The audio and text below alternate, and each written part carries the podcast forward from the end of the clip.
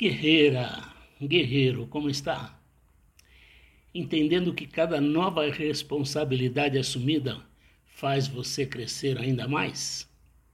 O objetivo das responsabilidades não é sobrecarregar você, e sim ajudar você a crescer. Então, não se ressinta das responsabilidades que lhe são entregues, e sim agradeça a todas elas. Hoje uma história sobre como se deve lidar com a raiva com sabedoria. É muito boa, me acompanhe. Durante mais de 60 anos, o simpático casal compartilhou de uma alegre e bonita vida em comum. Eles conversavam sobre tudo, ou quase tudo, porque entre eles havia um segredo. Em cima de um armário, a mulher guardava uma caixa de sapatos. O marido receber a recomendação de nunca abri-la e nem perguntar o que havia nela. Assim foi por anos e anos. Porque se considerava muito feliz, o homem jamais pensou sobre o que estaria naquela caixa de sapato. Mas certo dia, a velhinha adoeceu e o médico avisou que ela teria pouco tempo de vida. Então, o velhinho tirou a caixa de cima do armário e a levou para perto da cama da mulher. Ela concordou que era hora dele saber a respeito do conteúdo.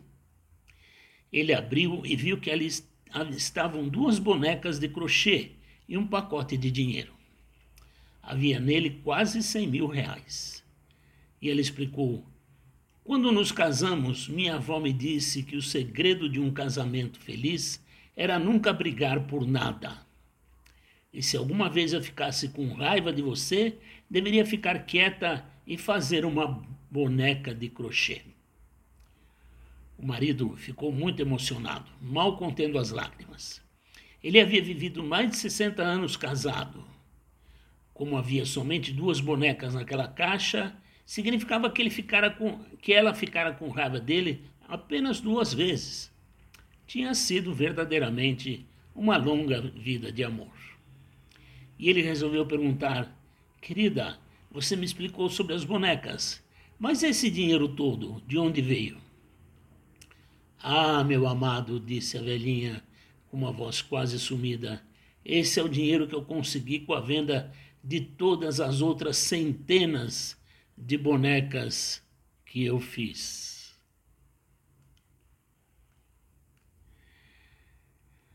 O aprendizado aqui como é citado em um provérbio antigo chinês. Se você é paciente em um momento de raiva, você evitará cem dias de sofrimento.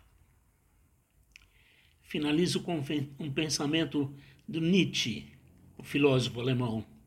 Evite sentimentos corrosivos, como o rancor, a raiva e as mágoas, que nos tiram noites de sono e em nada afetam as pessoas responsáveis por causá-los.